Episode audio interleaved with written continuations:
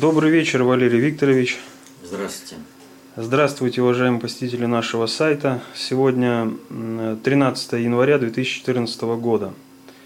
И первый вопрос пришел от Сергея Л. Здравствуйте, Валерий Викторович. Как вы относитесь к наставничеству и к такому понятию, как духовный отец? Нужен ли человеку так называемый духовник, к которому можно обратиться за советом в трудной ситуации? Безусловно, нужно. И очень важно, чтобы этим наставником, духовником становились родители ребенка. Э, наставничество, э, духовник, который был раньше, как вот, э, к которому обращался посторонний человек, вот, и это и до сих пор присутствует, вот, какой-то там священнослужитель, связано с тем, что, в общем-то, люди, они э, пребывают в большей части в нечеловеческих типах психики и вне диалога с Богом. Вот. А уж знание процессов управления, как они будут сказываться на э, семье, на поведении каждого, это вообще отсутствовало в силу толпы элитарного строения общества. Поэтому и требовался отдельный духовник. А должно быть, чтобы наставничество шло именно от родителей. Вот. Ну и э, там социальная, так скажем, э, социализация человека, уже здесь духовник найдется по жизни, если человек будет жить э, в ладу с Богом, в диалоге с Богом. Второй вопрос по одной тематике от двух пользователей, Виталия и Сергея Рубцова. Ну, Виталий поздравляет вас и наш коллектив с Рождеством, с прошедшим. Вопрос был задан 7 января как раз вечером. Вопрос. В новогоднюю ночь после приветствия П. резидента Украины Януковича на центральном, по центральным телеканалам Украины на протяжении минуты показывали необычный объект. Славянские часы, щит числа Бога в сочетании с 12-цифровым циферблатом. На ваш взгляд, не является ли это неким посланием и может ли оно иметь отношение к печальным э, происшествиям, которые случились с двумя известными немцами, которые катались на лыжах? Шумахер, Меркель. Ну и дополнение от э, Сергея Рубцова. Э, сомневаюсь, что это пропустили бы на телевидении просто так. Каков смысл и кому это адресовалось? А, безусловно, что просто так ничего не бывает. Но это не щит числа Бога. Щит числа Бога он делится на 16 секторов. А здесь 17 э, букв. Э, латинская, латинская, прошу прощения, славянская, э, старославянская азбука. Вот. И буквы там представлены в интересном порядке. Ну, например, я так с самого начала, ну, вернее, полностью не разбирался с этим кругом, вот, но э, там, например, пропущена буква «Б» то есть азбуки ведаю. Славянская азбука, она э, смысловая. И получается сразу аз ведаю. То есть идет какое-то сообщение из 17 слов. Идет по правильному направлению. Мы читаем э, слева направо. Поэтому круг крутится справа налево через стрелку. Так что нужно прочитать это послание, а потом разбираться. Но у меня как бы не было э, возможности сесть и прочитать. Вопрос от Ринга. Э, недавно наткнулся на работу Уголева «Теория адекватного питания» и очень заинтересовался. Сам и до этого люблю питаться сырой пищей, но тут альтернативное видение. Также видел часть лекции Ефимова, где он говорил об этом. Что вы думаете? Только смущает одно, прожил всего 65 лет. Кто Уголев или такое ощущение, что Ефимов. Он пропагандировал живую еду, а сам не питался так же. Э, если исследования про микрофлору не сказки, то можно ли сделать жизнь качественно и количественно лучше, как вы думаете? Можно и нужно. Э, поэтому сейчас э, в мире идут исследования как раз в обратную сторону, когда работают с генно-модифицированными организмами. Для того, чтобы как раз не допустить этого. Вот. Ну а так, э, конечно, нужно стремиться питаться именно так, как начертано свыше. Человек, в общем-то, по своей структуре не мясоед. От Артема. 6 января 2014 года по новостям э, показали новые подробности новогодней поездки Путина на Дальний Восток. По дороге его самолет забрал из Читы семью младшего сержанта Баира э, Банзакарцаева, погибшего при ликвидации последствий наводнения.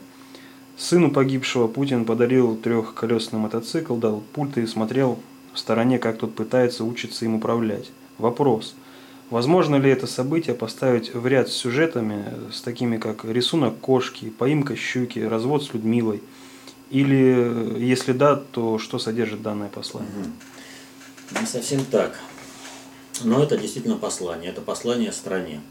Э, вот когда Путин говорил о том, что на 80% его распоряжения не выполняются, он говорил правду. То есть э, чиновники живут так, что им абсолютно нет дела до страны.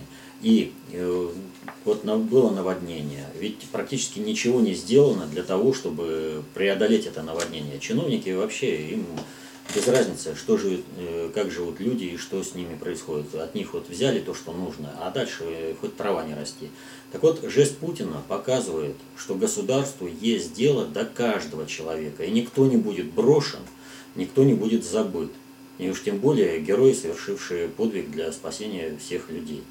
И вот то, что Путин вынужден именно вот так вот был сделать, показывает, что больше это делать-то некому. То есть кадровый чиновничий корпус абсолютно порочен. И Путин э, показывает собственным примером, как э, государство должно, в общем-то, думать о людях. И поэтому, вот смотрите, ему и некогда было. И там э, человека нужно для того, чтобы Э, встретиться с Путиным, несколько дней добираться э, до пункта назначения. Э, распорядились на вертолете. И ведь где встреча-то происходила? В самолете, в президентском, когда Путин летел по, своему, по делам на Дальний Восток. Понимаете, вот человек, каждая минута у него сопряжена с тем, что он работает на страну. И в этом отношении тоже. То есть это, в общем, как бы заглаживание, что ли, вины вот тех самых государственных чиновников, которые наплевательски относятся к людям. Это показатель того, что у России есть шанс стать нормальным государством, государством, комфортным для жития всем людям. И это показывает государь. Василий из Москвы. Здравствуйте. Прочитал книгу Владимира Жухрай-Мироненко «Сталин. Правда и ложь». Он говорит, что возглавлял личную аналитическую секретную службу Сталина. Про него многие говорят, что он незаконнорожденный сын Сталина. Много уникальных фактов, но ощущение, что где-то привирает. Где не пойму. Что вы об этом думаете? А я думаю, что он не просто привирает, а завирается. А, ну вот э, такой вот элементарный факт. В 1945 году Жухраю было 19 лет. 19. Почему 45-й? Вот, а на смерти, к смерти Сталина ему было 27. Вот 27 уже какая-то дата. А почему я сказал про 45-й год? Дело в том, что Великая Отечественная война или Вторая мировая война в, э, в мире, она явилась очень серьезным управленческим фактором, который перестроил отношения в мире. То есть в это время для того, чтобы стать начальником личной аналитической там, службы э, Сталина, Жухрай должен был в это время, ну в 45 году, в 41 ему 15 лет, вот, он должен был в это время быть участником международных различных проектов, он должен участвовать в этой жизни был. Поэтому, естественно, что ни в 19, ни в 20 лет человека, не имеющего представления о политических процессах в мире, преломляющихся, в 1944 году, э, напомню, были подписаны Бреттон-Вудские соглашения, и вот человека, не имеющего опыта работы, не знающего информации об этих процессах, ну вы что, считаете, что в 15 лет человека э, назначили куда-то и отправили работать, чтобы он работал с этими процессами? Ну и там, если информ... по э, полную функцию разложить, у него много лажа. у Шухрая. Для меня это абсолютно не источник информации и не авторитет э, в плане, э, как скажем, качественности информации. Маргарита спрашивает, не настораживает ли вас тот момент, что на фоне волгоградских терактов Путин подписал пенсионный закон, и, соответственно, на фоне этих трагических событий данная новость прошла незаметной строкой? Нет, не настораживает. Дело вот в чем. А, так или иначе, закон бы был подписан, и если он по графику подходил по этому времени, то и подписывать его, в принципе, ну, нужно подписывать. Ведь все зависит от того, насколько мы обладаем своим суверенитетом и можем проводить собственную суверенную политику. А то, что это вот два события совпало, а, возможно и не случайно, что Путину таким образом еще и по этому направлению подали знак, сигнал. То есть давай-ка, иначе мы всю страну будем взрывать. Сергей 55. Э, осветите тему влияние тайных обществ на политику современной России. Как, на ваш взгляд, Путин и Медведев относятся к различным системам масонства? А, различные тайные общества, о которых вот сейчас любят рассуждать ура-патриоты, особенно масонство, начиная с 20 века устойчиво теряют э, управление мировыми процессами как инструмент. Масонство вообще всегда было инструментом. Э, свидетельством этому, э, что масонство и другие тайные общества теряют управление процессами в мире, является то, что все эти тайные общества стали выходить на поверхность. Вот как только они э, всплыли и зафиксировались э, как явные, вот, они потеряли все это управление. Дело в том, что интенсивность информационных процессов, а управление процессом информационный такова, что э, на основе герметизма управлять все более и более трудно. А вот э, когда все тайно становится явным, сейчас происходит. А вот когда эта тайна стала явным, и мы понимаем определенное значение каждого этого фактора, э, то мы этому фактору можем уже и противодействовать также на структурном уровне. Соответственно этому масонство сейчас э, еще имеет определенную силу, но больше как бы эта структура занимается вопросами кадровыми, э, поиск и расстановки кадров, но ни в коем случае уже не управление. Управление идет совершенно другими э, путями. Масонство не справляется с этой задачей. И, в общем-то, э, было время в 90-е годы, когда патенты на различные, в различные масонские ложи чуть ли не первому встречному вручались. Только давай вот заполняй, и все, и вот он твоя лавка. Будешь сидеть там где-нибудь рядом с Горбачевым или еще. Вот он был членом масонской ложи. Вот. А в общем-то это не показатель. Э, ну, если надо, вот э, знаменитый пример по Штирлицу. Надо было, то полковник Максим Максимович Истаев стал штандартенфюрером СС Штирлица. Вот. То есть это же не проблема. Но, повторю, э, по закону времени все тайные структуры перестают все, все больше и больше, а масонские ложи это уже вообще как бы 19 как там шутка-то была, то есть отжившая свое, они не справляются, поэтому они сейчас и светятся. Они даже вот, э, у них не хватает сил на себя перетянуть э, внимание, чтобы не было такого внимания, там, скажем, э, таким же, э, э, так скажем, вывескам, организациям вывескам, за которыми прячется реальное управление, таким вот как Римский клуб, Бельдербергский клуб, Комитет 300, это все вывески определенные, за которыми, вот сами, которые по себе ничего не представляют. Вот. Но масонство, даже всплыв, не может оттянуть на себя всю вот эту, это внимание, оставить их как бы э, без э, общественного внимания люди видят, и поэтому то, что вот сейчас не реагируют на масонство, это вот как раз показатель их власти. Василий просит разобраться. Здравствуйте. У меня недавно родился ребенок, и мои родители настаивают на крещении, а я против. Лично я думаю, что эта процедура положительно никак не может повлиять на дальнейшую судьбу человека. Расскажите, пожалуйста, про обряд крещения, в чем его смысл? Любой обряд – это всего лишь ритуал. Ритуал подключения к определенному эгрегору. Но в силах родителя, родителей либо помочь ребенку включиться в этот эгрегор, либо заблокировать его включение. Э, поэтому ничего как бы такого фатального в самом обряде крещения или не несет. По той простой причине, если бы это было так, то человечество, в общем-то, не имело бы шанса вырваться из-под пяты глобального предиктора, если бы вот крещением все можно было решить. А необходимость э, вот этого обряда крещения была связана, вот предыдущий вот вопрос был, наставничество, да? То есть, э, когда общество толпа элитарное, и в нем господствуют нечеловеческие типы психики, и ими нужно управлять, то основная нагрузка ложилась на религиозные э, институты.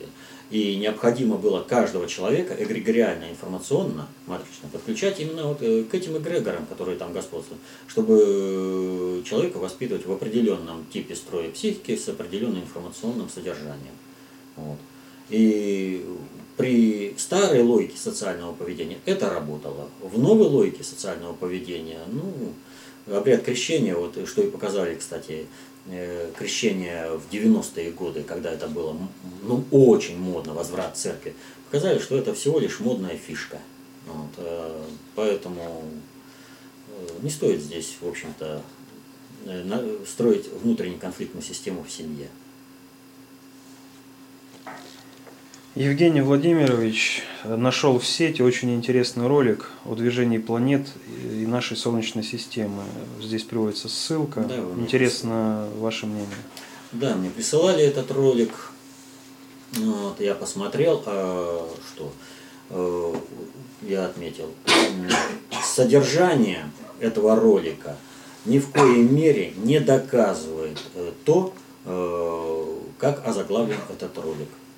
То есть, э, вот, понимаете, э, мир, он постоянно изучается. И знание, оно постоянно наращивается.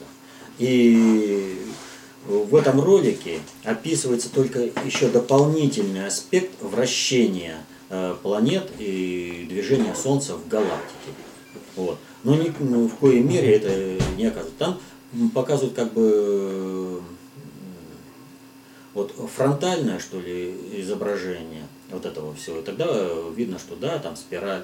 А если посмотреть э, по движению, то есть встать э, впереди или встать сзади этого процесса, то мы увидим, что планеты вращаются вокруг Солнца. То есть это просто дополнительное объяснение, э, новый элемент знания. Вот. Но насколько он это точный, тоже сейчас говорить трудно, потому что человечество еще не вырвало за пределы Солнечной системы.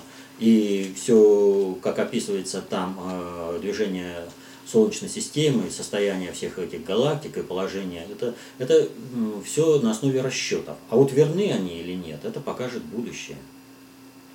Но, повторю, не опровергает, а только дополняет э, знания, э, добытые человечеством, о строении Солнечной системы.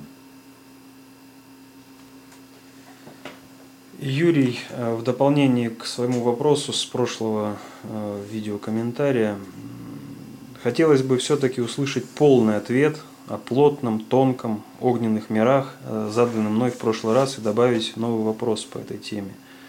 Прокомментируйте, пожалуйста, исследование Эдгаром Кейси вопросов реинкарнации души, а также его знаменитое высказывание о центральной роли России для развития всей цивилизации в ближайшем будущем. Кто он, шарлатан, проводник или пророк?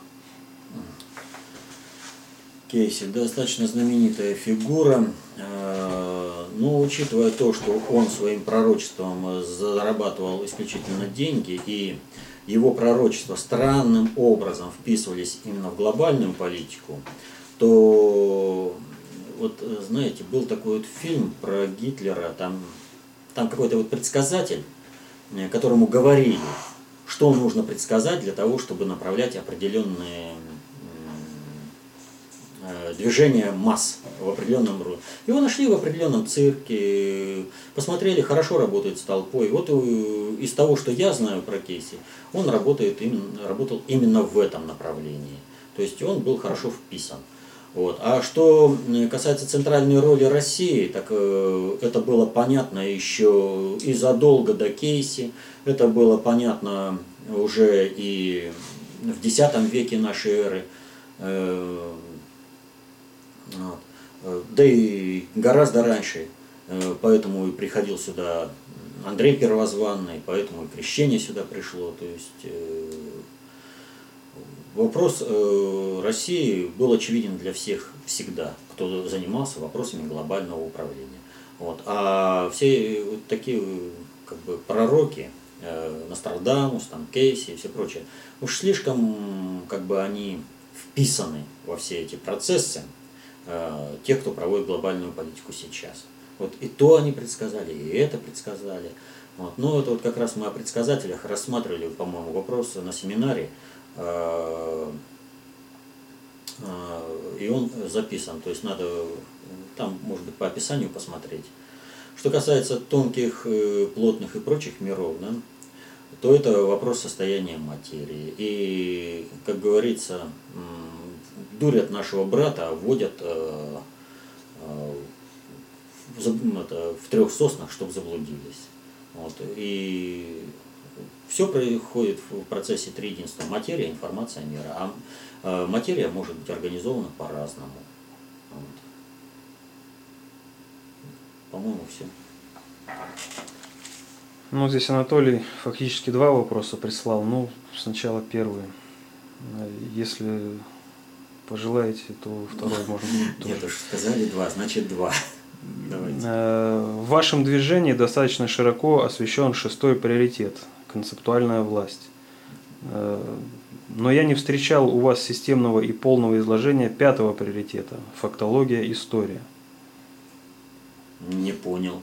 Э, концептуальная власть вообще это вид социальной власти, а первый приоритет у нас методологический, это раз – а, и он никак не шестой. Шестой приоритет это военно-силовой, обычное силовое воздействие. Пятый приоритет это оружие геноцида.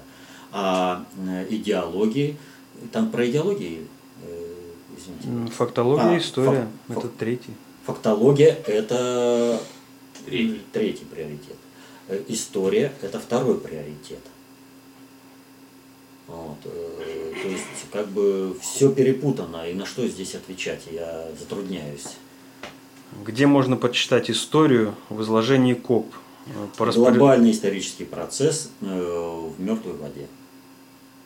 По распоряжению Путина идет работа над написанием нового учебника истории. Вы как-то отслеживаете этот процесс? Мы смотрим за ним. Вот. Э, и смотрим э, так же, как и все люди. То есть то, что попадает в средства массовой информации, попадает в обсуждение.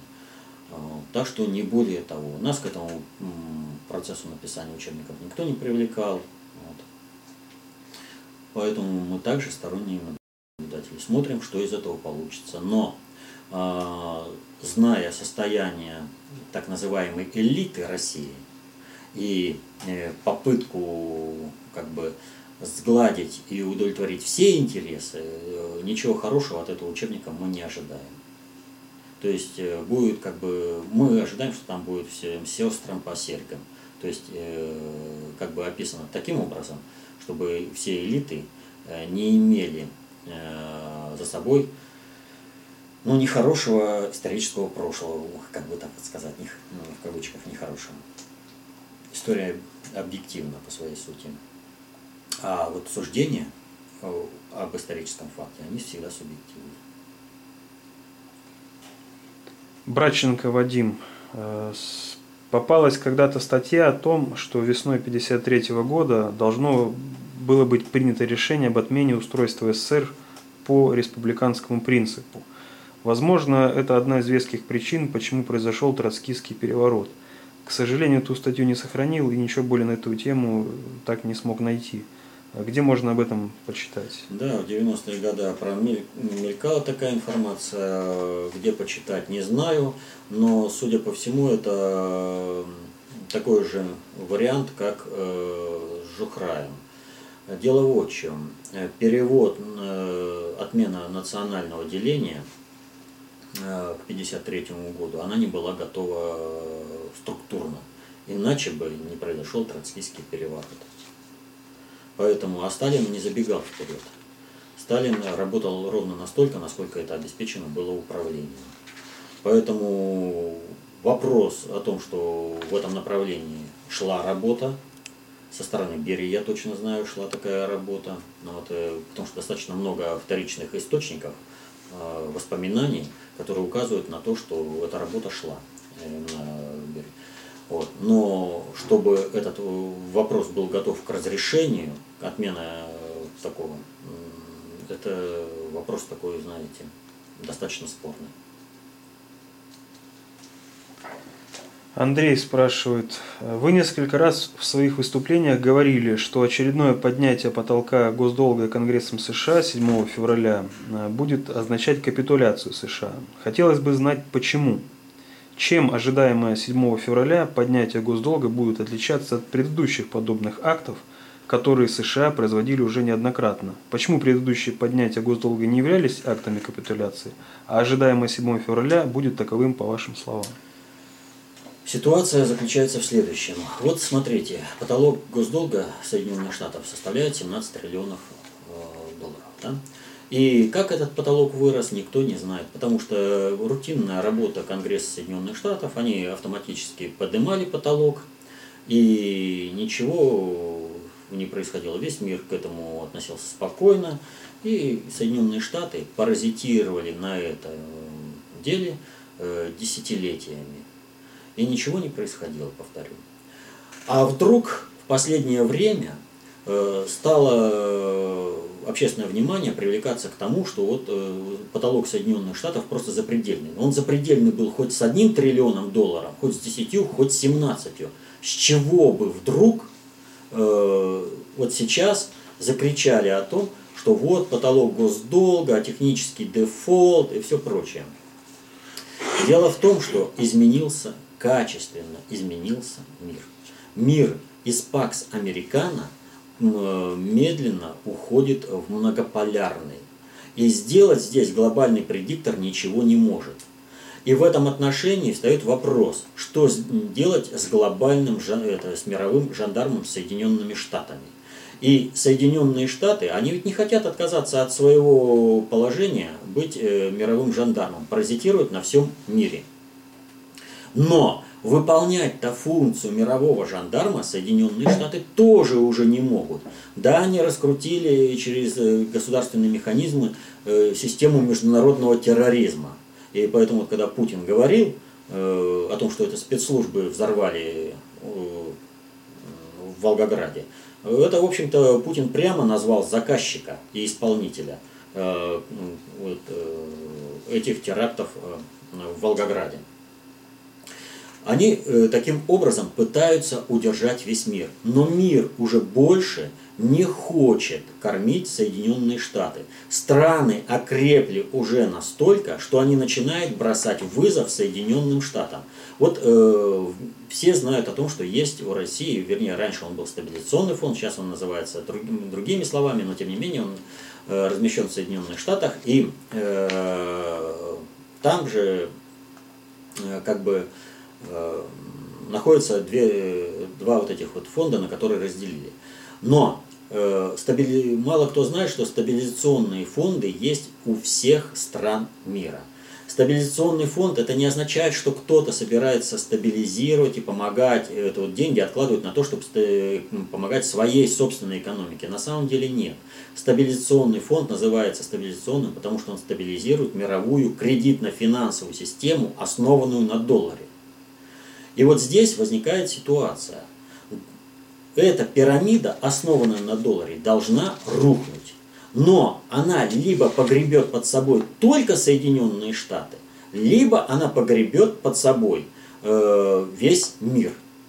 Вот Соединенные Штаты не хотят терять своего доминирующего положения, и они хотят, чтобы э, под э, крушением долларовой пирамиды был погребен весь мир. Почему? Потому что тогда у Соединенных Штатов самые лучшие стартовые позиции. Вот если сейчас Соединенные Штаты объявляют свой государственный э, дефолт, то практически все страны лишаются каких-либо накоплений. Они становятся нищими. Но при этом большинство международных договоров, и вот последняя э, система расчетов, которую утвердили на Бали, они ведь о чем говорят?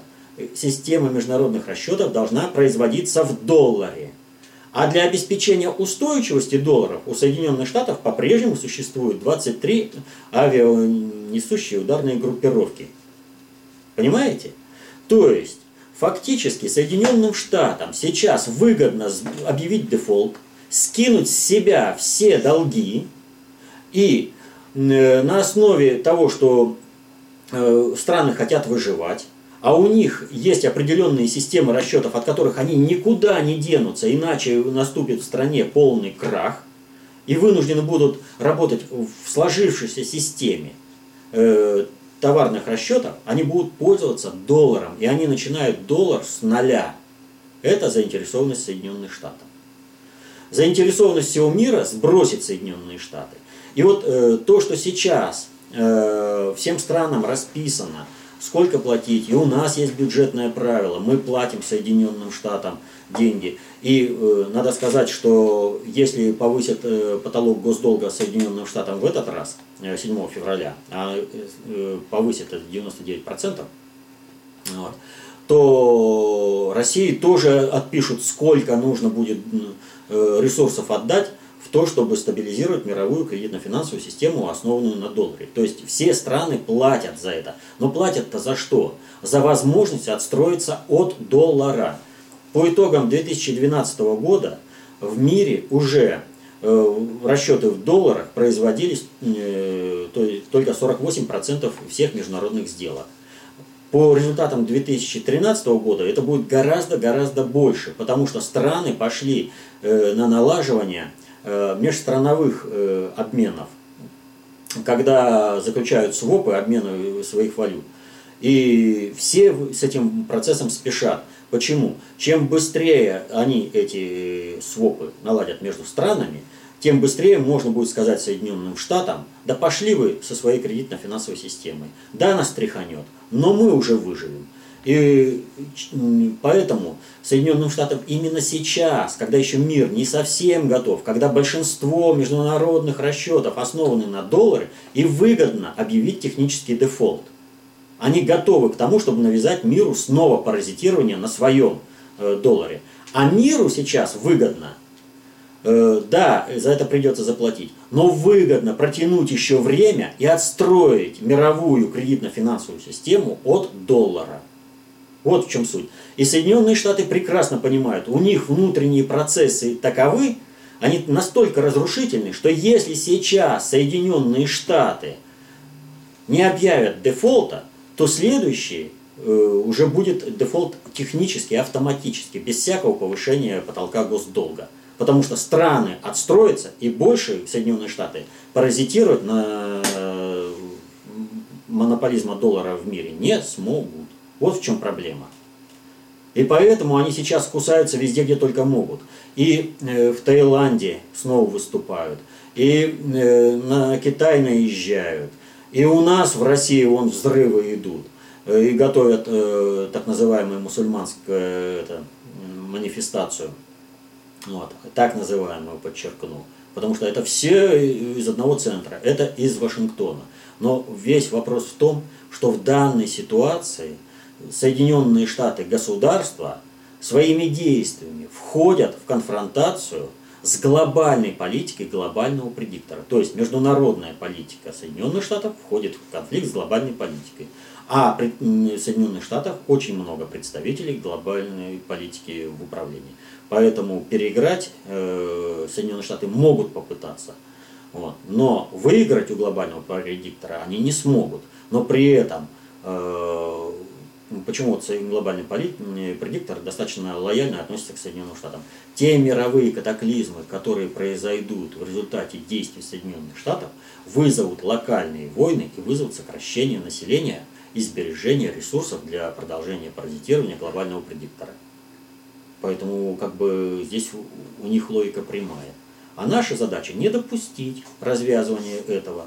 Поэтому Сирию остановили, Египет остановили. То есть э, фактически вот эта арабская весна, она захлебнулась. Так что должна э, Соединенные Штаты 7 февраля, они капитулируют. Я говорю, это будет аналогично капитуляции армии Павлюса 2 февраля 43 года. То есть война еще будет долго идти, но перелом уже наступил. Вопрос от домового. Э, можете ли вы дать какую-то информацию о князе Телятевском? Э, есть мнение, что у клана Телятевских э, были в свое время такое же влияние, как и у Годуновых, но почему-то про них ничего не известно. Есть версия, что они были преданы забвению после по прихоти Романовых. И разделяете ли вы точку зрения, что сама власть Романовых не совсем-то легитимна? Нет. Значит, про легитимность напомнить, если... Значит, э, э, род князей Телятевских, э, они априори более могущественны были, чем Годунов. Но власть – это реализуемая на практике способность управлять. Почему Телятевские априори были более могущественны? Да потому что они были Рюриковичами. И князья Тверские, а Телятьев князь Телятевский – это последняя ветвь именно тверских князей. Вот. А, они, вот, э, тверские князья, они, в общем-то, претендовали на то, чтобы быть э, центром концентрации управления по объединению земель России вместо Москвы. Но у них это не получилось. Но надо сказать, э, в общем-то, интересные действия всегда были у тверских князей. Что касается, вот я так понимаю, здесь, э, скорее всего, про Андрея Андреевича Телятьева, одного из последних представителей э, этого рода, активного участника смуты, то это самая, пожалуй, загадочная фигура э, русской смуты. И многие гадают, как же так вот получается, что когда Лжедмитрий I шел, он вроде бы воевал против него, когда вот он, реальный Лжедмитрий, его можно пощупать и все прочее. А вот когда э, Лжедмитрий II даже еще не обозначился, вот, э, то Телятев э, поддержал восстание э, народное, так как у нас учили, крестьянское восстание Болотникова. И Э, надо отметить, что как раз разгром э, восстания Болотникова пришелся как раз на ту пору, когда появился Лжедмитрий II. Вот. В чем здесь интерес? Вот когда э, Телятевский, он э, руководил царскими войсками, сражаясь с Лжедмитрием I, то я вот изучая вот эти битвы, не мог отделаться от одного такого... Вот было впечатление, что он полностью подыгрывает Лжедмитрию. Вот подыгрывает, но не до конца. То есть какой-то свой интерес. А э, что произошло дальше? А дальше произошло следующее. Утвердился Лжедмитрий, э, у него был конфликт с Телятевским, Телятевского достаточно серьезно избили, говорят, когда он э, приехал на поклон Лжедмитрию. Вот. А потом утвердился Василий Шуйский, и Телятевский вдруг ни с того ни с сего поддержал восстание Болотникова. Болотников не такая простая фигура, и никакое это не было крестьянское восстание. Э, вот восстание Болотникова имело простую идеологию. Поубивайте своих бояр до дворян, а сами будете боярами до дворянами, то есть мы вас назначим. То есть не... там была претензия на то, что те, кто будет активным участником восстания Болотникова, будут э, новыми боярами да дворянами, то есть новой элитой России, когда воцарится новый царь. И вот здесь встает вопрос, а какой царь? И кто такой Болотников? Болотников, он был боевым холопом самого князя Телятевского.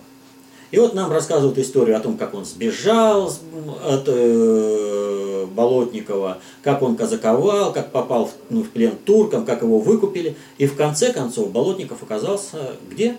В Венеции. После э, того, как он там побывал в Венеции, он из Венеции не прям сразу, сразу направился к Телятьевскому. И вот с этого началось восстание. Из Венеции человек приплыл. И, и нет никакого э, царя, вот, а восстание уже есть. Говорят, э, ждали лжедмитрия. Ждали. Народ э, думал, что Дмитрий, царь Дмитрий э, умер, э, вернее не умер, что он спасся от коварных. Но это надо сказать, что те, кто казнил э, Лжедмитрия, они допустили большую ошибку.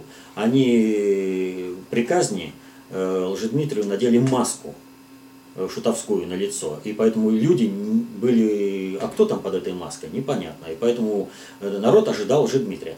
Но кто появился у князя Телятьевского, э, у Болотникова точнее? Появился лже-Петр. Якобы какие-то там казаки решили на сходе, что вот мы тебя выбираем, будет э, что ты лже-Петром, э, сыном э, царицы Ксении и Федора э, Годунова. Вот. Мол, это, э, царицы Ксении э, Годуновой и Федора царя. Вот. То есть будешь э, лже-Петром. Вот. Сами казаки, неграмотные, решились. Это когда царская власть была сакральной властью. Они вдруг на такое дело решились. Вот. Нам говорят, что Болотников был удачливым, таким талантливым полководцем, у него хорошие битвы были, но э, что ж тогда делал Телятьевский в его э, восстании? Ведь именно под имя Телятьевского туда приходили знаковые личности, такие, например, как князь Шаховской, которого, кстати, потом казнили. Вот. А Телятьевский после разгрома э, восстания Болотникова бесследно исчез. Говорят, что он умер в 612 году, но источник, э, сообщающий о его смерти, не вызывает э, как бы, доверия особого и ничем не подтвержден. Вот. Ну а сын уже его, Федор Андреевич, э, уже был последним представителем этого рода. То есть там очень серьезная ситуация э, с э, Телятьевым, с князем Телятьевским. То есть есть серьезное основание полагать, что он был инструментом глобального предиктора по сокрушению государственности России. Что касается легитимности чьей-либо власти. Вот если э, государство состоялось в любой форме, то оно по сути своей легитимно. Вот э, почему-то никто не отказывает э, в легитимности э, э, Валуа, которые сменили Капетингов. Никто не отказывает в легитимности э, Бурбона, которые сменили Валуа. Никто не отказывает в легитимности Французской республики, э, императорскому наполеоновскому периоду, э, последующим всем формам французского государства. Но вс- э, все стараются отказать в легитимности э, русскому государству. Почему? И причем стараются взять э, как бы более древний участок. А потому что это вопрос легитимизации, отброса России именно на тот уровень. То есть это вопрос переделать российских территорий. То есть как только кто-то признает какой-то период истории нелегитимным, так знаете, вы провоцируете международную интервенцию внутри страны на захват территории, на расчленение России. Все периоды состояния государства России, все легитимны. Как бы там ни происходила смена власти. Государство – живой организм, оно живет и развивается. К сожалению, и не только в России, это происходит и путем дворцовых переворотов, и гражданских войн, и войн с другими странами. Вот так вот. Анатолий просит прокомментировать. Э, На сайте Планета Коп в последнее время частенько попадаю на пользователей и даже улучшателей, в кавычках Коп. Э, Некий русский соборный управитель пишет, в общем виде такие понятия, категории как концепция управления, власть и потребности достаточно подробно раскрыты в работах авторского коллек- коллектива ПССР. Однако материал многословен и распределен по различным работам, что затрудняет и замедляет формирование образов, рождая опасность нейролингвистического программирования второстепенными э, текстовыми модулями в ущерб основополагающим. Э, Это вот конец цитаты. С этой позиции опасности НЛП э, стали настораживать некоторые материалы КПЕ, которые раньше иногда просматривал. Э, Здесь ведь вопрос о чем? Если пытаются улучшить концепцию общественной безопасности, это одно. Если это материалы КПЕ, э, то это другое. То есть материалы КПЕ – это их форма понимания концепции общественной безопасности, как они утверждают. Ну, так к ним и надо относиться. Почему материалы КПЕ вдруг э, стали авторскими работами внутреннего предиктора СССР? Вот, э, я не понимаю. Поэтому всех нужно читать и смотреть по всем. Но есть работы внутреннего предиктора СССР, и есть работы всех остальных. Всяких улучшателей, ну и КПЕ есть работа. Читайте, делайте выводы сами. Криптор 0101 поздравляет с наступившим Новым годом и Рождеством. А вы утверждаете, что Россия благодаря Путину вышла на уровень глобальной политики. Но как можно проводить сию политику, не имея ресурсов? Или же они есть, э, то тогда какие? И если же кланы библейского ГП инициируют карательную операцию, аналогичную проведенной в 1572 году, то каковы возможности у субъектов русского большевизма? Это немножко путанный вопрос. Вот. А, какие ресурсы есть у России? А, вот у, была у так называемых геополитиков, ориентирующихся на Англию, есть такое выражение «fleet in being». То есть а, флот сам по себе является фактором, который заставляет э, действовать противника определенным образом. Так вот, Россия сама по себе является таким фактором. Безотносительно того, какие ресурсы на территории России, а они богатейшие ресурсы, причем сохраненные в отличие от всего мира, где его уже полностью ободрали. Вот. Одна шестая сейчас, э, одна седьмая часть э, суши планеты Земля – это Россия. Это уже сам по себе является огромным-огромным фактором которым может умный и честный, именно как патриот э, своей страны, находясь во главе государства, использовать во благо своей стране, а может это использовать во благо других стран. Вот как мы знаем, после смерти Сталина все, без исключения руководителей стран э, до Путина и Дмитрий Анатольевич Медведев, здесь как бы он между двумя сроками президентства Путина попадает, они все делали одно. Они использовали ресурсы России для того, чтобы благоденствовал весь мир. А можно эти ресурсы использовать во благо э, России. Так вот, Путин использует фактор наличия России как главный фактор глобальной политики для того, чтобы проводить именно российскую политику в интересах России и народа ее населяющих. От Болизавра нескромный вопрос Валерию Викторовичу о его доходах, чем на жизнь зарабатывает и не является ли он получателем какого-либо гранта. Никакого гранта я не получаю, зарабатываю различными способами. Вот, э, обычный труд и товарищи помогают. Вопрос от Виктора из Белгорода. Э, дайте, пожалуйста, ответ на такой вопрос. Для толпы существовал и существует четырехипостасный ОМОН, упоминаемый сейчас в конце своих молитв христианами и мусульманами, не понимая того, и соответствующее мировоззрение. Для высшего жречества Египта и впоследствии левитов трехипостасный бог Яхве Элохим. А это уже другое мировоззрение. Расскажите про другого, про единого бога Атона – меня интересуют его ипостаси, их смысл и какое мировоззрение они формируют. Все ипостаси Бога, они исходят из того, что Бог должен выразить ну, в каком-то материальном объекте. То есть, э, вот если он не в иконе, не в э, статуе, э, то значит он должен присутствовать в каком-нибудь крокодиле или в каком-нибудь животным несуществующим, там вот, ну, грифон, например. Вот.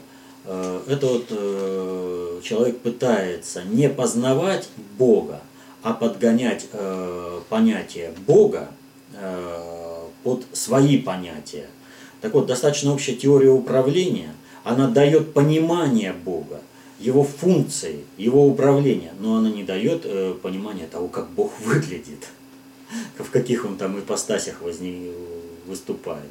Это, в общем-то, э, это ну, тем, кто пытается паразитировать на народе, на посредничестве с Богом. Вот они дают ипостаси Бога различные. Павел, Луганская область, Украина. Э, Владимир Михайлович Зазнобин в своих видеовыступлениях говорит, что тела Иисуса Христа, Пушкина и Сталина исчезли. А таким вождям, как Ленин, Хашимин, Ким Ир Сен, Котовский вопрос, были возникнуты в мавзолее. Какое ваше мнение по данному вопросу? Ну, возможно, Котовский. А, в Котовском был мавзолей сделан, ну, и он был разрушен э, во время Великой Отечественной войны, когда румыны пришли. А потому что к Котовскому очень хорошее отношение было в Бессарабии. Это был народный герой, который э, действовал в условиях 20 века, как Робин Гуд, раздав, это, захватывал деньги у богатых раздавал их бедным. Реально причем это было. То есть не для себя работал. И во время гражданской войны он отличился достаточно хорошо Э, как талантливый командир. Поэтому действительно ему был э, воздвигнут мавзолей. Вот. Мавзолей это всегда э, создавали для того, чтобы сохранить определенную энергетику, чтобы это был центром концентрации какого-то эгрегора. То есть это вот посадить эгрегор на какой-то материальный носитель для того, чтобы он передавал эту информацию на будущее. И это вот происходило раньше из э, вот, э, таким вот образом. Все народы так или иначе э, тела покойников э, уничтожали. Кто оставлял на сиденье животным, кто оставлял в пустыне, чтобы солнце там выжгло и там все разложилось, а кто сжигал. Вот, различные варианты были. А вот э, людей, чья деятельность однозначно оценивалась людьми как приносящая благо обществу, тех старались э, сохранить место поклонения сделать, э, куда приходила энергетика. Таким вот людям насыпали, насыпали курганы. А потом это превратилось в мавзолей. Вот это нужно было, куда люди приносили, становились батарейками, отдавали энергетику, и где было, э, чтобы жила та информация, которую нес этот человек. Информация, которая расценивалась э, людьми, полезной для общества, повторю. Вот. Что касается э, вот, Пушкина, Сталина, вот, то Богу не нужно какое-то вот, поклонение. Вот, э, Ему нужно осознание, и вот эти люди, выполнившие свою миссию в русле Божьего промысла, они их уберегли, уберегли в общем-то. Их свыше Бог уберег от этой миссии, как быть э, центром эгрегора земного. Богатырев Павел из Курганской области – Э, когда был развален СССР, на потребительские рынки России хлынули импортные товары, считая, что данные рынки – один из фронтов информационной войны против России по сокращению населения.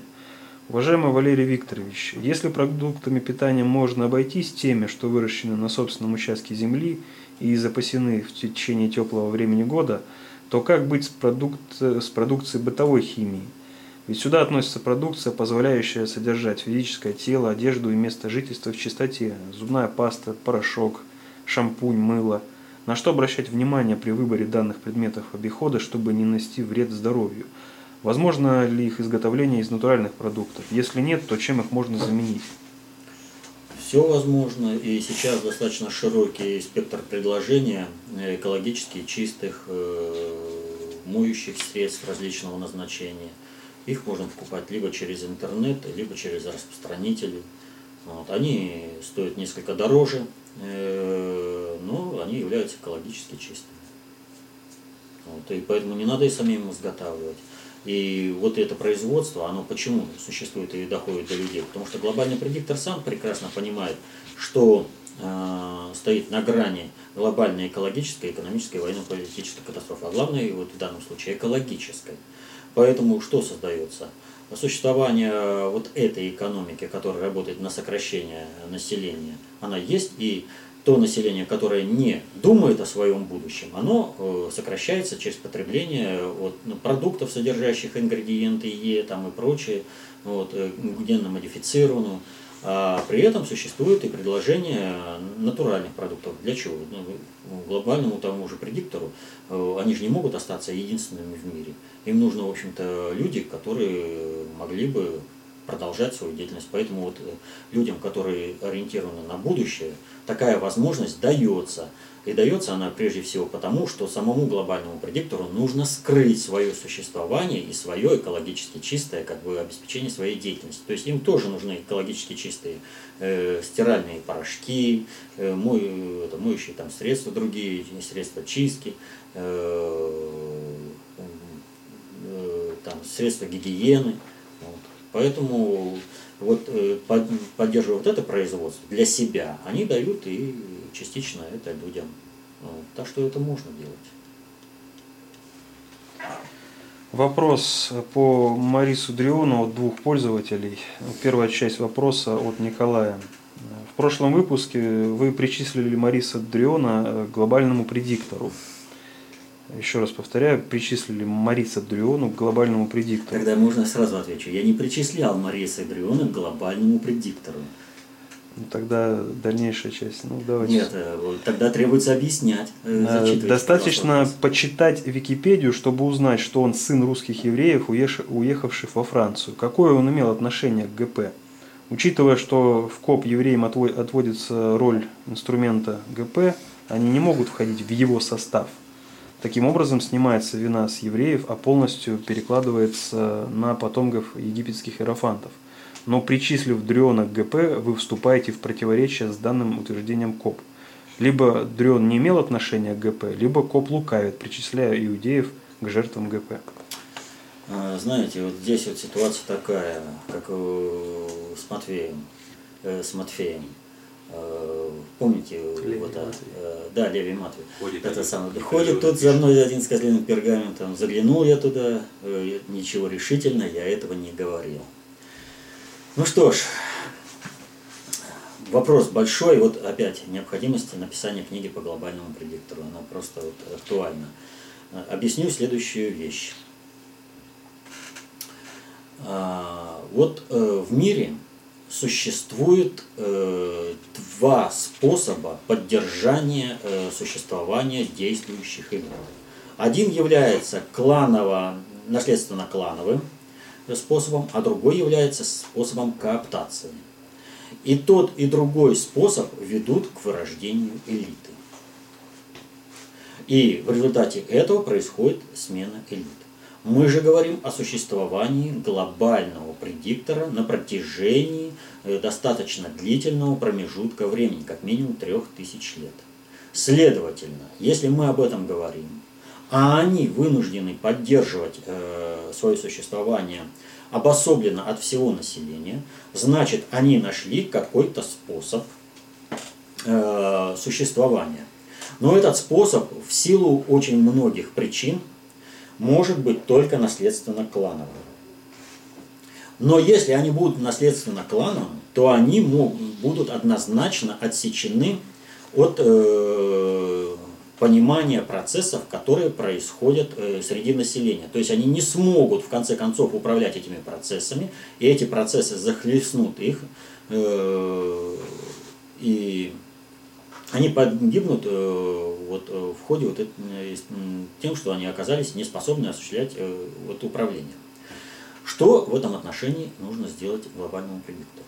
Глобальному предиктору необходимо обеспечить условия адекватности глобального предиктора текущим задачам управления. В этом отношении надо сказать следующее – вот в мире есть 357 семейств мира, 358 там их считают. Вот, э, наследственно, финансовых наследственно-клановых э, структур, которые владеют весь миром.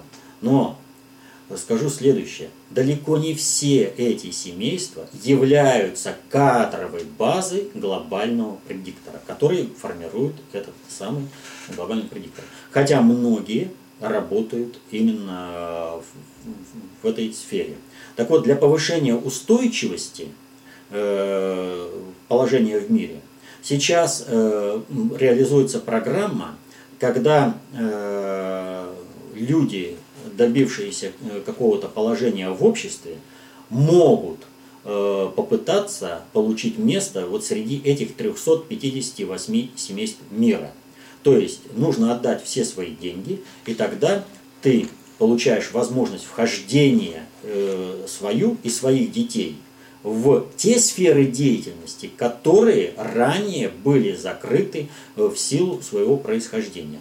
И таких претендентов, которым счастливчикам, которым удалось купить билет ценой многих миллиардов долларов, Э, всего 100. Вот представьте себе, насколько трагично положение глобального предиктора и вообще вот всей э, системы управления, если на 358 семейств мира еще 100 семейств мира являются кандидатами на вхождение в эту систему.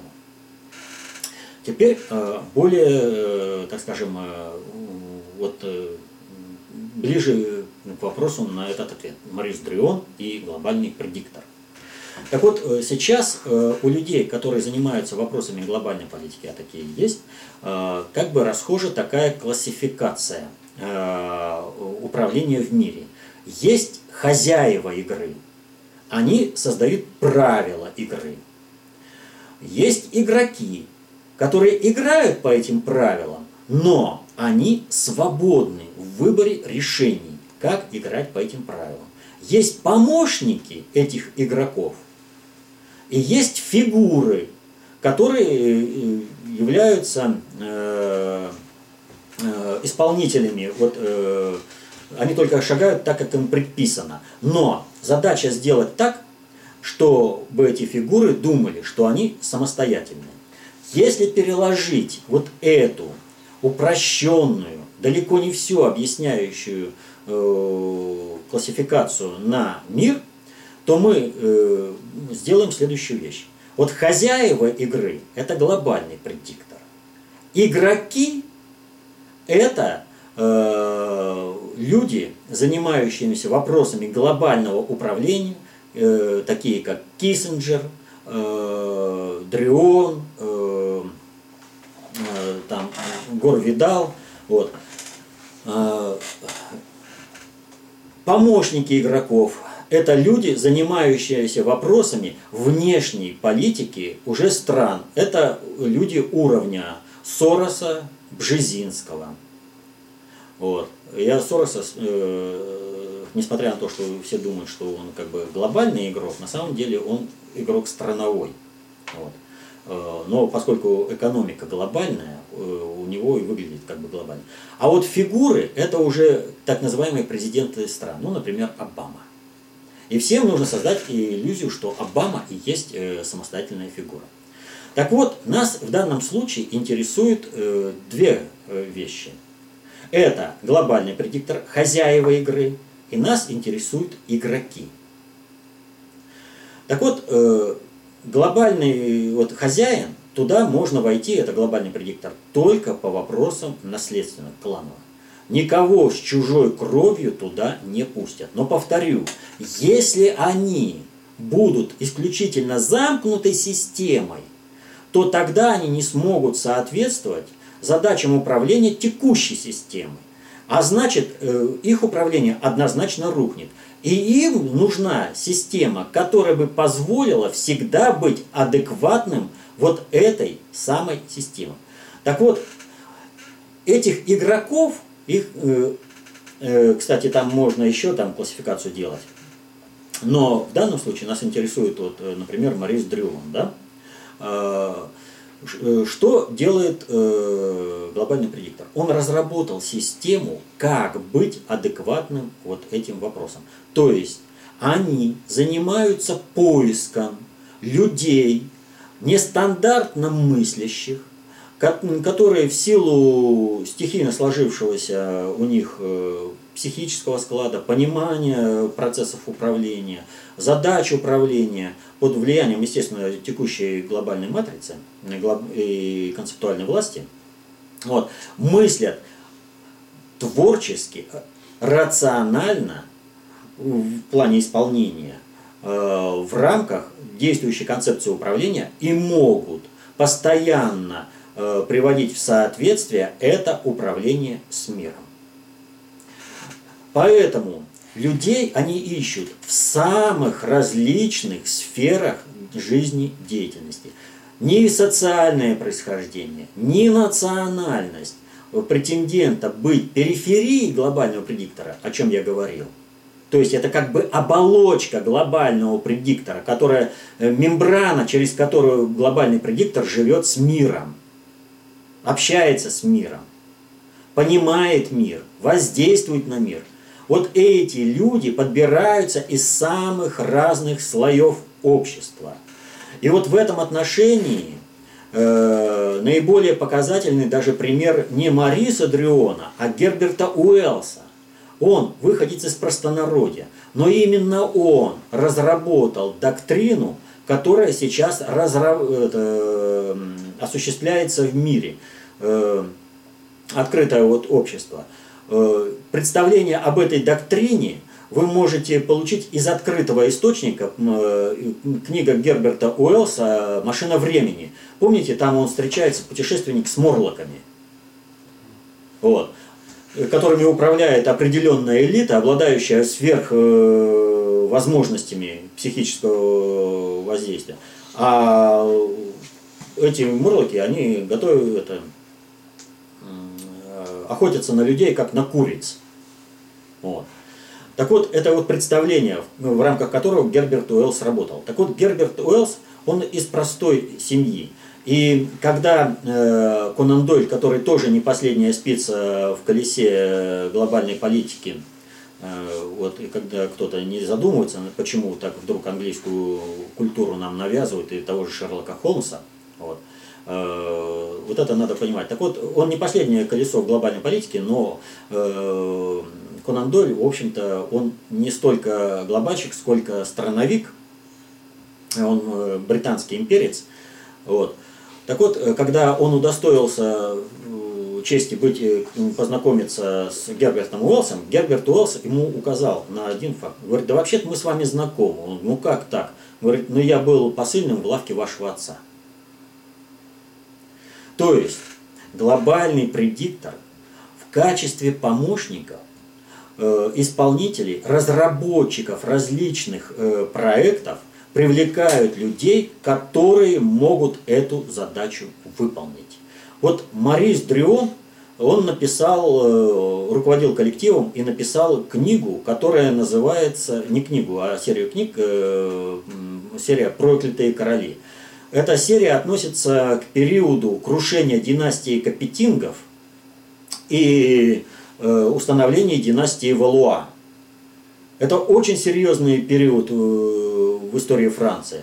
Это период, когда определялись будущие роли э, Франции и Британии, э, вот этого острова, э, в будущей глобальной политике. Он эту задачу выполнил, он понимал это, и он на будущее огласил, он заложил очень многие мины, вот в частности, например, в, этой, в этих книгах есть утверждение, что капетинги не умерли, что последнего представителя капетингов спасли спасла там жена э, одного ломбардского купца. Кстати, вообще, э, когда мы говорим о, лом... о глобальном предикторе, то эффект Ломбардии тоже нельзя э, не рассматривать, а мы его вообще, вот, кстати, не касались. А в честь ломбардских купцов, вы ломбарды видите везде по всему миру, и есть машина Ламборджини, не просто так это называется вся. Вот. Так вот, глобальный предиктор выбирает людей, которые понимают процессы, являются представителями этих процессов и могут эти процессы показать э, формы, э, как э, эти процессы вписать в глобальную политику, которую формирует глобальный предиктор. То есть глобальный предиктор формирует концепцию, а вот приложение этой концепции к текущим обстоятельствам, к планированию этих процессов управления на периферию – осуществляет уже технический персонал, периферия, вот эта мембрана глобального предиктора. И к этой мембране как раз относятся вот такие люди, как, повторю, Герберт Уэллс, Гор Видал, э, Киссинджер уже исполнительная власть. Вот. То есть, да, э, но в исполнительную власть они вообще идут очень и очень редко. Они интеллектуальная элита, в первую очередь. А сам глобальный предиктор, повторю то, что я повторял всегда, это абсолютно не публичные фигуры. Абсолютно. Вы про них ничего не знаете, и никто не знает. Про них просто запрещено писать. Мы знаем только о периферии, о тех, через кого они общаются с миром. Кто выполняет задачи проведения концепции в жизнь. Вот о чем идет речь. Вот в этом плане Морис Дрюон представитель глобального предиктора. А из какой семьи происходил, с кем он как был знаком, это не играет никакой роли. Вот э, часто путают такую вот вещь. Вот, например, э, для того, чтобы решить задачу э, по управлению Англией, э, из среднего класса было, из, была выдернута Маргарет Тэтчер. Маргарет Тэтчер, она предала свой класс и достаточно хорошо работала на Британскую империю. Вот. Но это совершенно другой уровень. Это даже не помощник игрока, это просто фигура. Путать Маргарет Тэтчер с Уэлсом просто невозможно. Или там с Дрионом. У них совершенно разные задачи. Но принцип подбора один и тот же. Когда находится фигура адекватная, э, то есть через нее можно решить задачу. А общаясь с этими людьми, с интеллектуалами, познающими мир и выражающими их в литературной форме, доступной для понимания, вот, э, глобальный предиктор остается всегда адекватным э, текущим э, задачам управления. Другое дело, что цель управления изначально ошибочная, методы изначально порочные, что в результате поставило мир весь мир на грань глобальной экологической, экономической и военно-политической катастрофы. Вот это другое дело. А так они нашли достаточно хороший ход, всегда оставаясь в тени, они всегда на решение э, задачи находят человека, который выполнил задачу и ушел. Никто из этих людей не получает никакого входного билета, не то что вот кто называется, э, в систему самого глобального предиктора, но даже в систему формирования вот этой вот базы э, глобального предиктора. То есть в лучшем случае, чего они могут рассчитывать, они будут кадровой базой будущей обслуги. Вдруг там еще что-то выстрелит э, на основе э, генной памяти. И человек будет адекватный решению новым задачам. Вот в этом плане еще где-то это. То есть они, вот эти потомки того же Мариса Дриона, и того же Герберта Уэллса, они находятся на уровне, на котором сейчас находится Билл Гейтс, э, этот, Потанин. То есть им э, позволяется, будет позволяться войти в сферу, где они смогут проявить свои способности. Вот. А так э, эта сфера всем э, закрыта. Но вот поскольку родители были личностями неординарными, их выцепили, они решили определенные задачи для глобального предиктора, то потомкам э, будет позволено показать свои способности изначально, то есть как бы на них посмотрят. Они становятся как бы тем основой кадрового резерва для будущих задач управления. Вот э, в каком плане Марис Дрион представитель глобального предиктора. Он не, не является глобальным предиктором. Он мембрана. Вот в этом плане он глобальный предиктор. Если уж на то, это мембрана, за которой скрывается сам глобальный предиктор. И таких, как Марис Дрион, достаточно много. Э, а вот таких, как Киссинджер, мало. И вторая часть вопроса касающаяся Мариса Дриона от Александра из Самары. Марис Дрион был земляком и хорошим знакомым Черномырдина, который являлся очень значимой политической фигурой в России. Означает ли это, что между ними была политическая сцепка, быть может тандем, или это просто случайность? Значит, для любой политической сцепки должно быть соответствие двух человек. Э, Черномырдин должен был мыслить категориями, э, в которых разбирается Марис Дрюн. Как показала практика, Черномырдин в этом плане ничего не мыслил. Вот и все. Поэтому, ну, из одной местности, ну а дальше-то что? Так бы вот, если бы Черномырдин отвечал возложенным, вот возложенным на него задачам, он отвечал. А вот возложенным задачам на Мариса Дриона, если бы вот он этим задачам, то и Марис Дрион, естественно, его больше и больше поднимал бы, поднимал, и в конце концов, э, вот э, э, Евгений Максимович Примаков в этом плане, он находится на голову выше практически всех существующих действующих политиков, потому что он еще в советские времена был поднят на определенную высоту. Вот. Но он поднят на высоту игроков, не мембраны. То есть там совершенно другая структура, это ее надо просто показывать. Вот. Я просто вот почему свел к четырем, она как бы наработана сейчас, и как бы она более понятна сейчас вот на пальцах объяснить ее. Вопрос от Сергея из Москвы. Услышал, как э, э, Виктор Алексеевич Ефимов читает стихотворение Пушкина «Недорого ценю я громкие права». При поиске этого произведения в интернете э, поиск выдает все результаты в редакции, полностью меняющие весь смысл. Из пояснения о нем говорится, что было подготовлено Пушкиным к печати вместе с другими неизданными тогда стихотворениями, но напечатано не было, написано 5 июля 1836 года. Что это за подмена такая, где можно увидеть оригинал или черновик, который использует Виктор Алексеевич? Значит, э, насколько я знаю, Виктор Алексеевич э, произвел как бы самостоятельное восстановление смысла в связи со всем творчеством Пушкина. Пушкин абсолютно богоцентричный э, человек, и его мировоззрение богоцентрично. И вдруг здесь правка произошла такая, что чистый демонизм, я центричность, вот, что в творчестве Пушкина не прослеживается нигде. Это как бы восстановление смысла. Что могу сказать насчет того, где посмотреть? А, значит, э, вот насколько я знаю, в 60-е годы, когда Хрущев начал искажать наше образование, в каком-то литературном издании были опубликованы автографы э, Лермонтова и Пушкина, как раз вот этого стихотворения, полный автограф. Вот.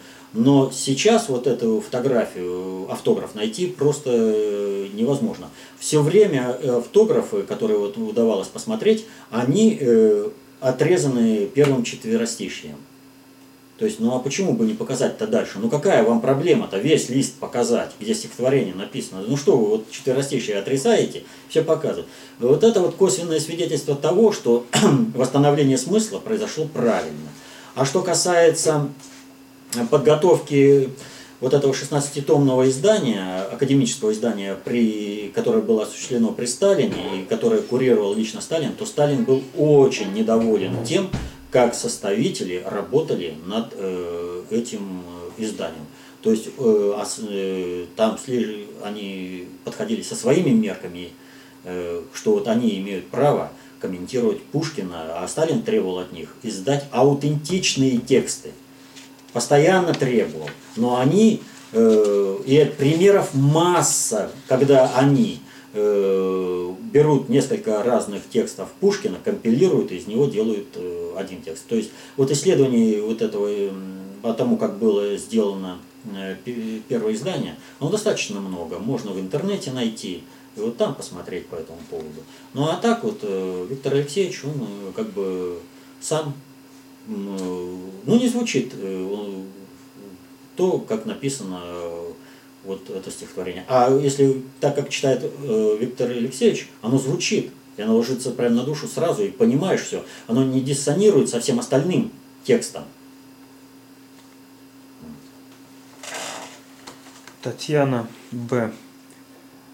спрашивает. На этой неделе было опубликовано сообщение от ФМС о действии программы по переселению соотечественников. Несмотря на бодрые заявления, немалые суммы, результаты действия программы весьма слабые. Неужели, несмотря на благие намерения Путина, и эта программа будет спущена на тормозах, а средства опущены не по назначению? Пожалуйста, ваше мнение о программе в целом и ее перспективах на будущее.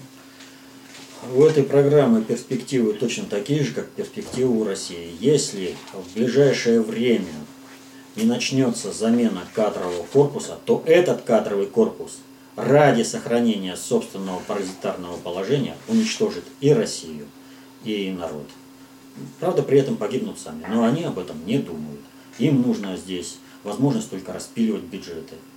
Вот так они и работают. Для них любая программа – это возможность распиливать бюджет. Вот мы сейчас вот говорили о том, что Путин э, на Дальний Восток полетел. Ведь ничего не сделано. Деньги выделены огромные, а ничего не делается. Он вынужден, даже для того, чтобы показать, что о людях не забывает государство, и государство работает на людей, он э, какую операцию с семьей погибшего сержанта-то сделали? Чтобы он лично смог высказать свое уважение им. Только потому что чиновники местные, им по барабану, им главное бюджет пилить. Республиканские ли они или федеральные, это уже не играет никакой роли. От Екатерины. Э, здравствуйте. Раньше я была активна, были цели в жизни, учеба, работала, имела хобби. Но с детства я не очень общительна, поэтому нет друзей. Случился нервный срыв. Подозреваю, что выкачали энергию, если такое бывает, была одержима, хотя до 23 лет не было никаких симптомов, была спокойно, адекватна. Попала в психиатрию, лечили таблетками, которые гасят умственную э, деятельность. Сейчас нахожусь в угнетающем эгрегоре. Хочу отказаться от таблеток, но боюсь рецидива. Что посоветуете? Как мне вернуть светлый ум и цель в жизни? Музыку и литературу. Можно еще и живопись но классическую. И тогда вы войдете в гармонию с миром. Во всяком случае, у вас будет инструмент вхождения э, в гармонию с миром. А вам нужна опора, вам нужен буфер, э, который бы помог вам э, в общении с миром. А это вот как раз классическая музыка и классическая литература, русская литература, подчеркну и желательно русская музыка. Вот. Ну а живопись тоже не всякая. Малевича и прочее, они только калечат. Вот. То есть должна быть вести классическая, должна быть э, отвечающая э, Божьему промыслу. Вот в этом отношении хорошо пейзажи, вот, э, не библейские темы, ни в коем случае. Хороши пейзажи, э, какие-то событийные картины спокойного плана такого семейного. Вот, и портреты. Но опять же, я говорю, не, не, это вот Шилов это да. А вот э, Малевич со своим кубизмом или Пикассо это нет, ни в коем случае. И тогда вот у вас будет такая опора, которая поможет активизировать вашу умственную деятельность, настроить ее на определенный лад и уже совершенно иной тональностью входить во взаимоотношения с миром. И тогда вот от этих таблеток вы будете отказываться уже по ходу. Не, не то, что вот захотел и бросил, а просто у вас, вы однажды забудете принять и забудете потом про все таблетки. Но это только начальный этап. А вообще надо налаживать отношения с миром. И желательно, естественно, завести друзей. И последний, 25 вопрос из э, общего лимита э, э, от Алексея. В КОП есть такое понятие, как объективный процесс. Если такие процессы, как глобализация, приливы и отливы воды в океане, восход и заход Солнца являются объективными, то можно сказать, что такие процессы, на которые человек не может повлиять и может лишь учитывать их в своей жизни. Вопрос. Можно ли рассматривать понятие объективности процесса без привязки к человеку или иным объектам. Все, с чем соприкасается человек, в той или иной мере может быть управляемо человеком. Ведь и, э, о чем речь? Человек не может управлять Солнцем, но человек может управлять солнечным светом поступления его на планету Земля. Если человек в результате своей хозяйственной деятельности или военной деятельности закроет э, небо там, скажем, какими-то облаками, тучами, дымом, то, соответственно, этому и Солнце не будет поступать на планету. То есть в рамках э, того, насколько человек до, до, до чего-то дотягивается и его технических возможностей, человек способен влиять на естественные процессы, в том числе на процесс приливов-отливов. Вот. То есть эти процессы объективные, но управление этими процессами носит субъективный характер. то весь вопрос только в уровне управления этими характерами. Вот если процессы социальные, э, процесс глобализации – это вопрос социальный, он полностью зависит от человека. А если вот вопросы природного характера, то вот я вот показал, ну вот солнечный свет, да, но э, ядерная зима, она же рассчитана. Все прекрасно понимают, что она вполне возможна. Ну что э, произойдет э, с планетой Земли? То есть э, фактически на планете Земля человек может управлять любыми процессами, но в какую сторону? Только в сторону, вот естественными процессами, только в сторону своей гибели. Вот. Либо человек может жить в согласии с природой, не влазить в управление, но ведь он может же управлять этими процессами, то есть поступлением солнечного света на планету Земля человек может э, сделать воду не питьевой. Вот последняя авария в Соединенных Штатах. Вот.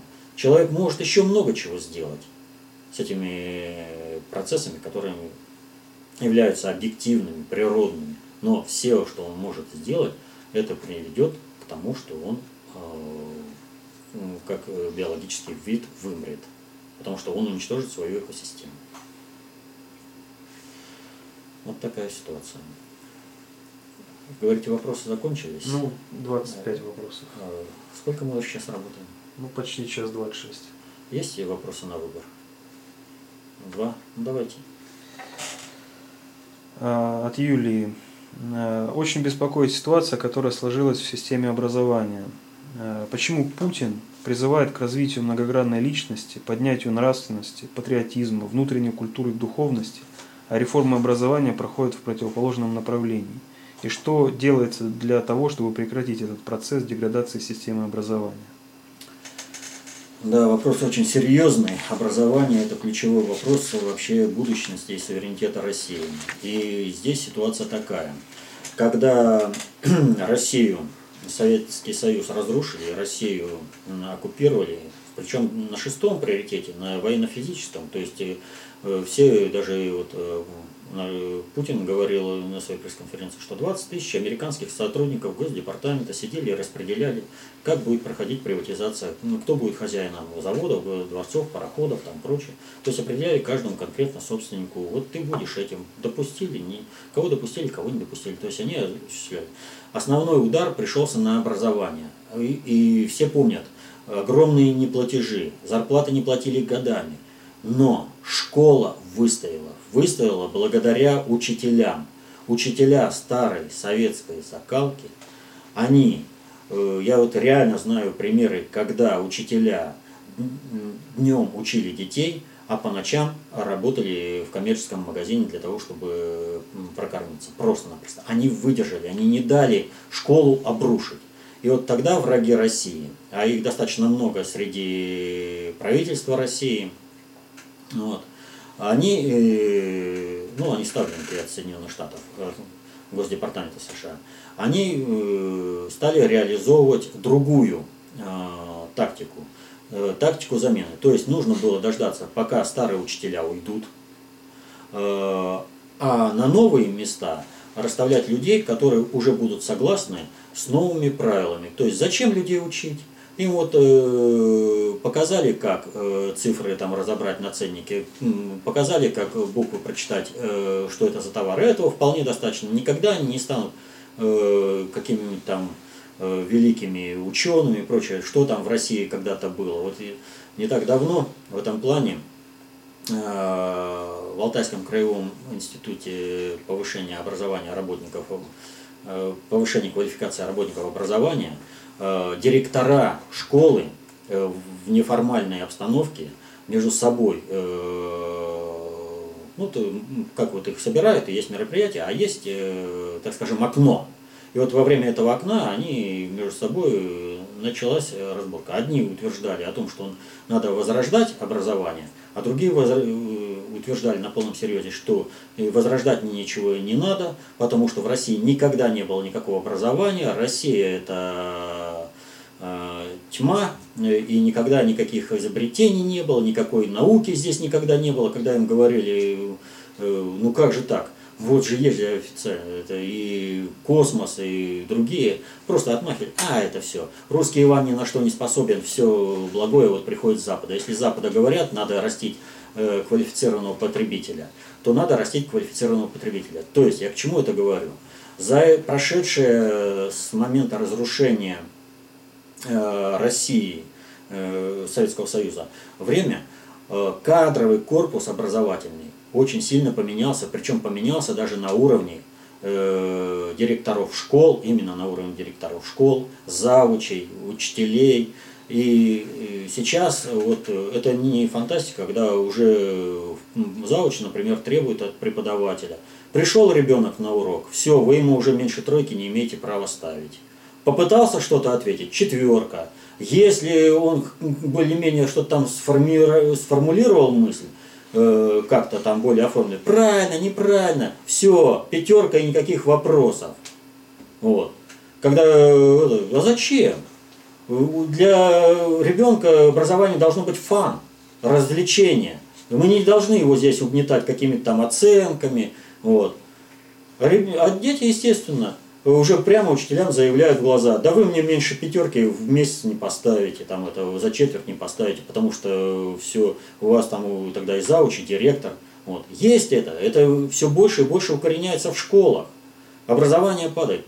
Так вот, э, что можно сделать в этом отношении? В первую очередь обрести суверенитет чтобы э, министра образования не назначал Госдепартамент Соединенных Штатов, как это вот сейчас Ливанов. Вот он, Ливанов, он работает откровенно на уничтожение образования в России. И он не скрывает это, даже не пытается скрывать. Сколько вот этих его проговорок э, в интернете, матерных э, записей? До моря. Посмотрите. Он уничтожает. Почему? Потому что это э, приказ его начальства, которому он служит. Он реально считает, что нужно население э, России дебилизировать. Для глобального предиктора это дебилизация населения, это э, убрать как бы конкуренция в глобализации, то есть опускать. Глобальный предиктор может удержать управление под своим контролем только если население будет примитивно мыслить. Э, на примитивных технологиях, поэтому им образование не нужно. Поэтому как только Сталин ушел, Хрущев первый удар нанес по образованию, и образование ухудшалось весь советский период. Но, повторю, э, так как оно ухудшилось э, за эти годы, просто невозможно. Сейчас даже говорю, ставят чиновников таких. Поэтому нужно обретать суверенитет и нужно вводить новую кадровую политику, а проводить кадровую политику, а прежде всего нужно ввести новые требования. То есть нужно, чтобы ученикам снова ставили, ставить двойки, нужно, чтобы оставались на второй год, должно быть исключение. То есть должна быть мотивация к образованию. Но для этого, чтобы люди э, получали, э, так скажем, образование, это возможность социального лифта. А сейчас что? Э, чуть ли не 100% выпускников школы идут в вузы. И никто не хочет идти ни на какое производство. Никакая мотивация здесь не играют роли. То есть идет полное разрушение системы образования. Вот. И один Путин здесь не справится. Нужно оказывать помощь Путину. Вот как учителя не позволили, э, чтобы образование, советское, это, советское образование сразу рухнуло с крушением Советского Союза. Так вот люди сейчас должны понимать и оказывать э, помощь тем же учителям.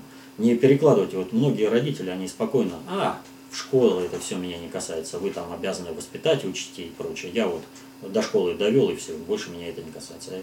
Ничего не получится. Потому что система, которую внедряют, внедряют Соединенных Штатов образования. Когда если человек выходит из школы и умеет читать, писать, то это самое оптимал. Вот. Программы э, Соединенных Штатов, э, вот они там выстраивали при Буше, при Клинтоне, о том, чтобы детей к 12 годам научить писать. Вот понимаете, к 12 годам. Э, для них это, эти программы рухнули, потому что у них школьники выходят из школы, не умея писать. Вот. Подавляющее большинство, они не умеют писать, их не учат этому. Вот. Э, эти программы рухнули. Так вот, для нынешнего кадрового корпуса, даже это, директорского, да, для многих директоров является приоритетом надо, чтобы вот и мы, как в Америке, Зачем вообще детей учить? Кому надо, тех своих детей выучат в специальных элитных образовательных учреждениях. Там, где есть разделение по полу, девочки в одном учебном заведении, мальчики в другом учебном заведении, потому что преподавание даже физики э, психологически различно и для девочек, и для мальчиков. Вот, не говоря уж про другие дисциплины, особенно, скажем, биологические. Вот. А, там, где введена школа, э, школьная форма, там, где э, есть определенная субординация и классифицируются только знания. Вот. Вот этого враги России не хотят допустить ни в коем случае. Я вот помню, когда у нас губернатор Суриков попытался здесь э, восстановить школьную форму, для того, чтобы дисциплинировать вообще образовательный процесс, потому что ведь в 90-е годы тут вообще учителя ходили очень бедно, а некоторые ученики приходили так, что и всегда говорили, да кто ты такой, что ты меня можешь учить, я тут вообще ничего не, это уже весь в золоте хожу. И вот э, нужно было ввести ну, шкалу отношений, то есть по знаниям. Так э, на Сурикова не только здесь наехали такие вот, как э, депутат Госдумы Рыжков, но и навалились со всех уровней управления государства, и из, из-за рубежа тоже. Ни в коем случае нельзя, нельзя в школу вводить э, э, школьную форму. На вопрос, а почему же тогда в элитных заведениях э, на Западе школьная форма есть? Было объяснено, в России не может быть элитных учебных заведений. В России должно раститься быдло. Вот. Противостоять этому может только сам народ. Поддерживать действия государя Путина. И вопрос от Александра. Э, как вы считаете, задержание траулера Олег Найденов – это обычная провокация или же нечто большее в рамках глобальной политики? Ни в коем случае никакой обычной провокации здесь просто быть не может. Надо понимать следующую вещь. Э, судно было задержано в территориальных водах Гвинеи-Бисау кораблем э, из Сенегала, который вторгся. Вот, э, почему сейчас Гвинея-Бисау и отвечает, захватывает, задерживает лодки Сенегала, там, требует объяснений, на каком основании вы в наших территориальных водах задержали судно, которое работало по нашим контрактам, наши наблюдатели там были, наши рабочие там были, там все, то есть никакого нарушения закона вообще не было. И надо сказать, что о том, что судно там будет работать, средства массовой информации мировые сообщили очень широко. Тоже, кстати, достаточно редкое явление, когда чтобы такой широкий резонанс э, к работе какого-то судна было привлечено средством массовой информации всего мира. А тут вдруг ни с того ни с сего, когда они вышли в, в район Лова, было сообщено, и практически после этого сразу последовал его захват. Надо внимать и следующее. Сенегал – это банановая республика. Никакого суверенитета у этого государства нет, поскольку там нет никакого государства. Всем там управляют французы. А французы ходят э, под э, управлением Соединенных Штатов. А задержание произошло на тот момент, когда э, велись, так скажем, активные переговоры Ми-6, там Ми-5, ФБР, Соединенные Штаты, предложили России, вы же не хотите, чтобы вас больше взрывали, значит, вы должны допустить нас к обеспечению безопасности на Олимпиаде. И вот во время этих переговоров, в очень активную фазу, судно и было захвачено. Так что информации очень мало, но предъявить Сенегал ничего абсолютно не предъявил э, по судну, оно и не может предъявить.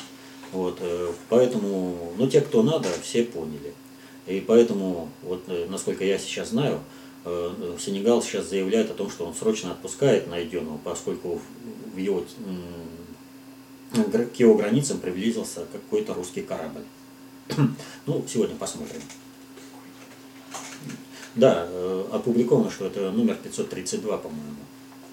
Вот, больше ничего не сообщено. Ну, сегодня вечером будем смотреть, э, посмотрим, что там, как дальше события развиваются. Но события, безусловно, не рядовое и ни в коем случае никакая не самодеятельность ни Сенегала, ни Франции.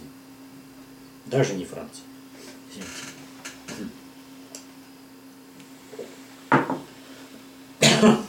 Еще вопросы есть? Ну что ж, всем спасибо за работу. До следующих встреч.